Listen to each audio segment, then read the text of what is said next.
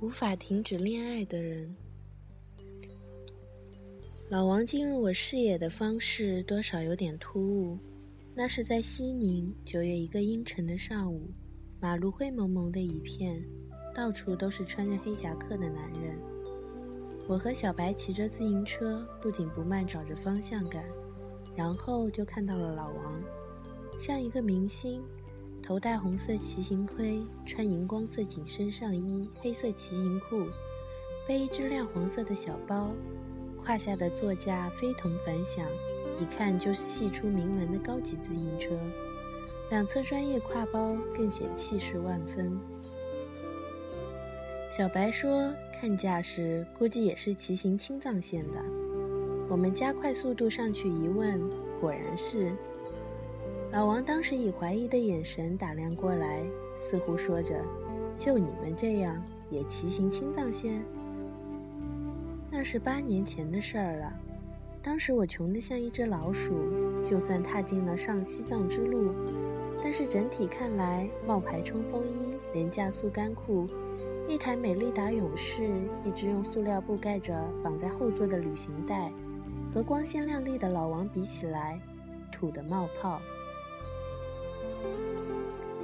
绝没想到老王会跟我们结伴同行，他看上去既酷又冷峻。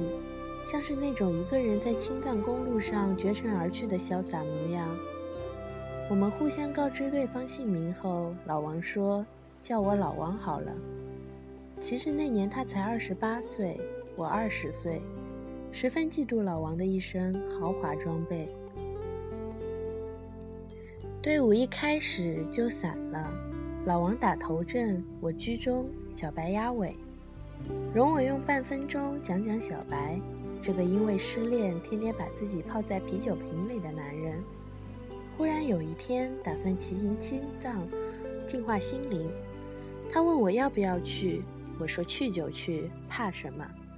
在我追赶上老王后，我们看着小白出现在遥远的下坡。老王问我：“你男朋友没事吧？”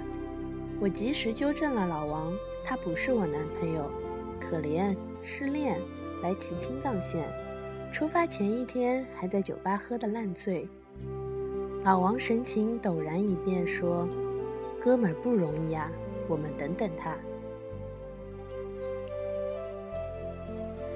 头两天的骑行就是你等我，我等他，一个临时拼凑的队伍，处处处处充满了不和谐感。但寄宿在二十块一个人的招待所里，吃着沿途四川小饭馆供应的番茄炒蛋、红烧排骨。多么不同的人，也很容易培养出一种真正阶级兄弟般的感情。比如一只藏獒嗷嗷朝你吠叫时，想当然的你会想到你的同伴，一起抱头鼠窜过，也就忽然成了拜把子兄弟。第一天晚上，老王用两万块的高级单反拍摄过藏区灿烂的星空后，开始跟我们展示这部机器的不同之处。照片放着放着，就出现了一个年轻姑娘或坐或站或躺的照片，娇俏、任性、迷人。老王嘿嘿一笑说：“我女朋友，出发前叫我拍的，说让我每天都看。不知道是千里之外他格外思念女友，还是在偏僻小镇苍凉荒原恋人显得尤为珍贵。那天睡觉前。”老王没完没了地谈着他女朋友，谈他的任性，他的可爱，他们即将要进行的婚事。一个年纪跟我差不多，但是因为家里做生意，生来就相当精明的江浙女孩，热火朝天的在城里搞着外贸，死心塌地的爱着老王。我忍不住问他为什么不带他一起来，他终于熄灭了烟，说：“他哪里吃得起这种苦？”话音刚落，小白已经起了鼾声。两天后，我发现老王相当难搞，原因是黄鱼，一种青海湖特有的、味道鲜美的本地鱼，已经列入了保护名单。但小馆子多的是方法，帮你偷偷弄几条。老王作为一个沿海发达地区生人，无可救药的爱上了这种鱼。每天吃饭必点一盆，吃了两回后，我完整的向老王提出，特产吃两次就好了，天天吃太贵了。老王没回过神来说：“好不容易来一回，吃一次少一次。”我跟他算账，一盆鱼两百八，吃上四次等于吃掉我一台车。他讪讪笑了，但又有点不甘心，冒出一句：“这个鱼真的蛮好吃。”到达查卡镇时，骑行了三百公里。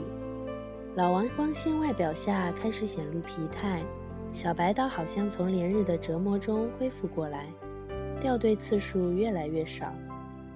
第二天早上发现了一桩意外，准备出发时，老王一声惨叫说：“车坏了。”存放在宾馆下的自行车，我和小白的廉价勇士完好无损，只有老王的豪车像是被人狠狠踢了一脚，整个飞轮歪在一边。谁也想不到，竟然在这种地方会有人仇富。不是说穿的破破烂烂的藏民家中都养着上百头三千块一只的牦牛吗？老王勉强把飞轮搬正，勉强上了车，跟我们说：“坚持到格尔木再买个飞轮。”仅仅骑行了二十公里，他打电话来说不走了，已经搭上一辆去格尔木的大卡车，直接去格尔木等我们。老王走了后，我和小白好像都松了口气。我们继续散漫地骑行在青藏铁路上，花了整整一个礼拜才骑到四百公里外的格尔木。老王留下消息说，他的车子很难配飞轮，既然来了，不如体验另一种方式进藏。他在格尔木买了一张火车票，坐上新开通的青藏铁路列车，一路直抵拉萨。多年后再想起这段往事。我对此充满了理解。其实世界上可以通融的事情很多，你真没必要如此认真。当然了，二十岁时我对老王简直无语，白瞎了那一身好装备。当我和小白终于从羊八井一路驰骋骑着到西藏时，老王已经在拉萨待了两个礼拜。电话里，他说他出了一件大事。等我们东转西转，在东侧找到他，只见他一个人坐在宽阔的木楼梯上，一脸颓然，说：“怎么办？我恋爱了。”谁能想到，骑了起码一千多公里的壮烈旅程后，遭遇的不是英雄般的欢迎，而是一段沉痛哀婉的爱情故事？我可没想到。坐在东侧楼梯上，老王失魂落魄。不知道第几遍说着他的爱情故事。来拉萨后，他报了个团去山南。当看到那个女人第一眼，他直觉就是这个女人他见过。虽然他们在不同的城市，他却如此强烈的出现了这种感觉。他们相谈甚欢，简直像几辈子注定的缘分，要在这遥远的西藏相遇相知。当时我迫切地想洗一个澡，不得不中途打断了老王的陈述。他一脸不甘心地答应了这个请求，然后说：“晚上我请你们喝酒，庆祝你们到达拉萨，也是为了祭奠我的爱情。”我跟小白说：“你们男人恋爱起来比女人更恐怖嘛。”一路吸了很多次氧的小白，这时候大概终于忘记了前女友，神清气爽地回答：“呵呵。”老王还年轻嘛？那天晚上，老王叫了两打啤酒，不停说着他跟那个女人的故事。他把她描述的像个天仙，以至于我强烈的想看一看她到底长什么模样。老王打开那个两万块的单反，事先向我说明他技术不行，没把她拍好，他真人要美得多。照片里的女人中长发。在阳光下笑得很温柔，直觉让我问老王：“他比你大吧？”老王点头说：“大两岁。”随即他又痛苦地低下头说：“这就是问题，他已经结婚了，孩子两岁。”我跟小白面面相觑，不知道该说什么好。老王又开始做补充：“不过打老公对他很粗暴，哎。”他真不该跟他结婚。我这辈子第一次有这种遇到真爱的感觉，知道吗？真爱。一直要到很多年后，人们才开始正视所有边远旅行区的艳遇问题。如果今天有个男人跟你说他在拉萨遇到了真爱，你很有可能偷笑着回应：“一夜情不要搞这么认真。”当年我面对老王提出的一个问题，竟然是：“那你女朋友怎么办？”他早已把女朋友忘到了天边，因为他人就在天边。不幸的是，那个真爱的女人接了一通电话，好像说这孩子病了，家里乱了，就麻利的从天边滚回了家。老王瞬间像被放了气的气球，再也没有任何饱满的情绪。有人喝了半打啤酒后，鼓励老王：“他妈，你去找他，暴打他老公一顿，抢他的老婆孩子，再到西藏来。”老王已经醉得不省人事，还是愁苦的回应：“我没想过要做孩子爸。”痛骂声从八角街的小酒吧传出来：“那你不是个男人。”第二天，他搭了一班飞机走，直抵那个女人的城市。据说，的确发生了一些让老王觉得惊心动魄的事情，但最后依然一切复归平静。老王从此成为了我 QQ 上时而亮起、时而灰暗的头像。他很喜欢在上班的空闲，在我们的曾经西藏群里吹牛。他的女朋友每季度更换一次，每次老王照例要说，是真的很喜欢，涵盖种类包罗万象：重庆麻将锅老板娘、广州女诗人、重达两百斤的波兰女人。我们聚会过两三次。他看上去从来都跟第一次一样夺人眼球，然后猝不及防地跟你聊起一个女人，一个让他烦恼万千万遍的女人。这时我已经不像当年那么傻，只会应付一下说：“那就追啊。”老王盯着我的眼睛说：“他是别人包养的二奶，怎么办？”我下巴掉在地上，感慨老王真会给自己找难度。他已经顺利成为我认识的混蛋中最耀眼的一颗。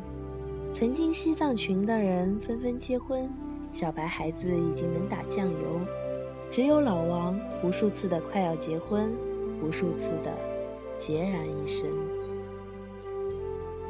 怎么也想不到，再一次见到他是在瑞金医院病床上。通往老王心脏的一颗动脉血管，因为太窄，让他差点没缓过来。在三十六岁的年纪，他做了一次心脏搭桥手术，手术很成功。但是想到老王曾经危在旦夕，所有人派我去看看老王。我在瑞金医院附近的马路上兜兜转转，寻找一个车位，忽然觉得这病太适合老王了。如果不是因为胸总会猛地一闷，他怎么会有这么多虎头蛇尾的爱情？老王躺在病床上，脸色苍白，但是精神不错。经此一役，他看上去有点像我熟知的那类中年人。他们渴望稳定的感情，就像渴望一户没有贷款的三室一厅。老王的未婚妻拎着开水瓶进来，笑眯眯地同我打招呼。老王柔声说：“我八年前在西藏认识的小姑娘，那时候她才二十岁。”哈哈哈。看完老王，他那长相温柔的女朋友送我去电梯，固执地退了我给的红包。在电梯门口，忽然问了我一句：“你是不是那个仙墨悠悠？”我愣了，什么？他说：“微信上那个。”我只好立即表明清白。不是，我跟老王一年才联系那么一次。电梯下沉时，我忍不住为老王在心里鼓掌。老王太棒了，他就算胸上被划了一刀，也绝不忘记心脏的感觉。在做了几年沉闷的成年人后，我以为老王难能可贵，无可取代。下一次他再跟我聊起他的女人。我一定要在他背上狠狠拍上一掌，告诉他，这么多年了，只有你一直没变。